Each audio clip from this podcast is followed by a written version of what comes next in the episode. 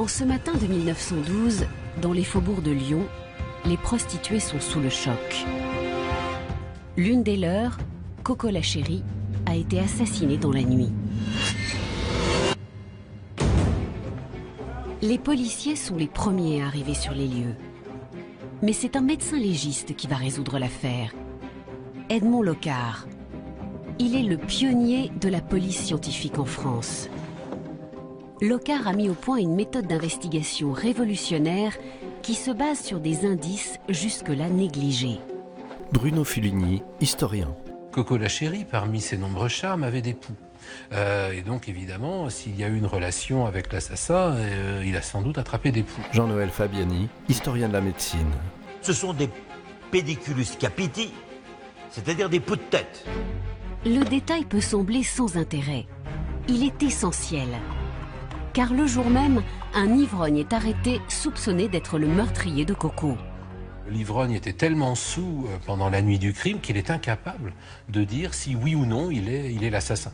Donc euh, une justice expéditive l'aurait vite envoyé à la guillotine. Heureusement pour euh, ce pauvre ivrogne, il y a Locard. Locard a eu l'idée de vérifier si ce suspect, qui lui-même était dans un état de saleté assez repoussante et qui portait des poux, portait bien les mêmes poux que la victime. Alors que l'ivrogne lui-même est sur le point d'avouer le meurtre de Coco, ses poux l'innocente. Et cette fois-ci, ce sont des poux pédiculus vestimenti. Donc le pouls du vêtement, ça n'est pas le même pouls, c'est certainement pas lui, ils n'ont pas eu l'échange de poux qui aurait dû se produire s'il avait été auprès de Coco la chérie. Locard vient d'éviter une erreur judiciaire. Peu de temps après, le véritable meurtrier de Coco sera d'ailleurs arrêté. Ce meurtre, comme beaucoup d'autres, Locard l'a résolu grâce à une idée simple qui est aujourd'hui à la base des polices scientifiques du monde entier. C'est lui qui va mettre au point cette théorie euh, qui porte maintenant son nom, hein, le, principe de Locard ou principe de l'échange.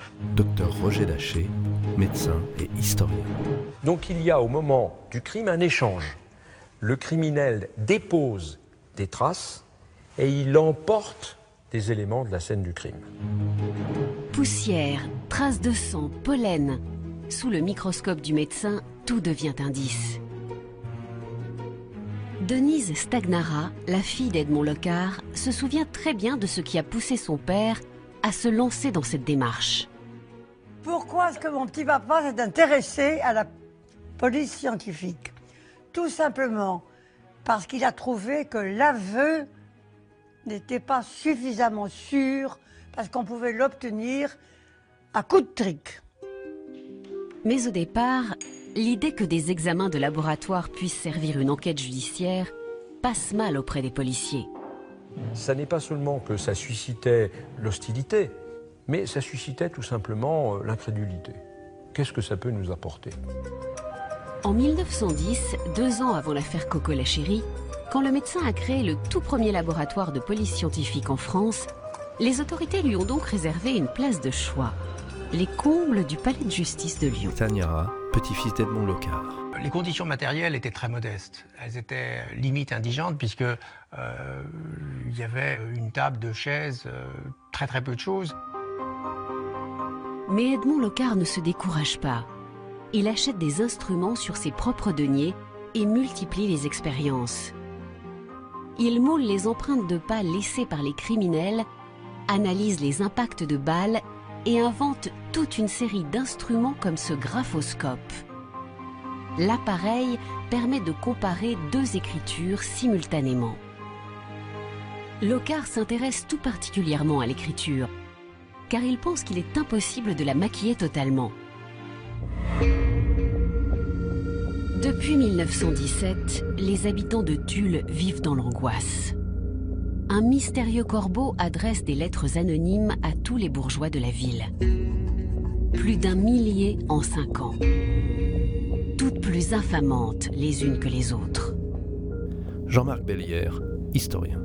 Ces lettres vengeresses, souvent signées L'œil du tigre, un petit peu emphatiques, euh, dénoncent les euh, travers des uns et des autres, mais aussi euh, tous leurs mensonges, leurs coucheries. Les lettres vont se multiplier, de plus en plus précises, de plus en plus diffamantes, euh, allant jusqu'à provoquer euh, des drames.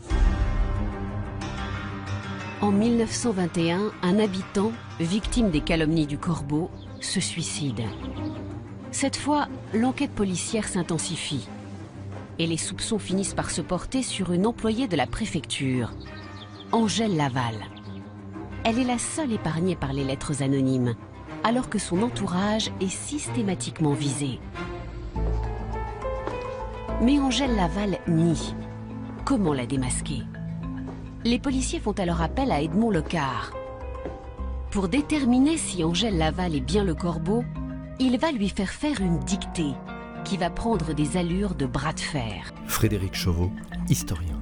Dans un premier temps, elle va contrefaire son, son écriture.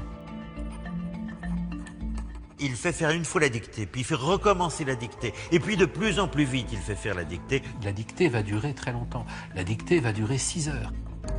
jusqu'à ce que la coupable, finalement, ne puisse plus modifier son écriture et retrouve l'écriture des lettres. Angèle Laval est confondue, trahie par son écriture. Une fois de plus, les méthodes scientifiques de Locard ont payé.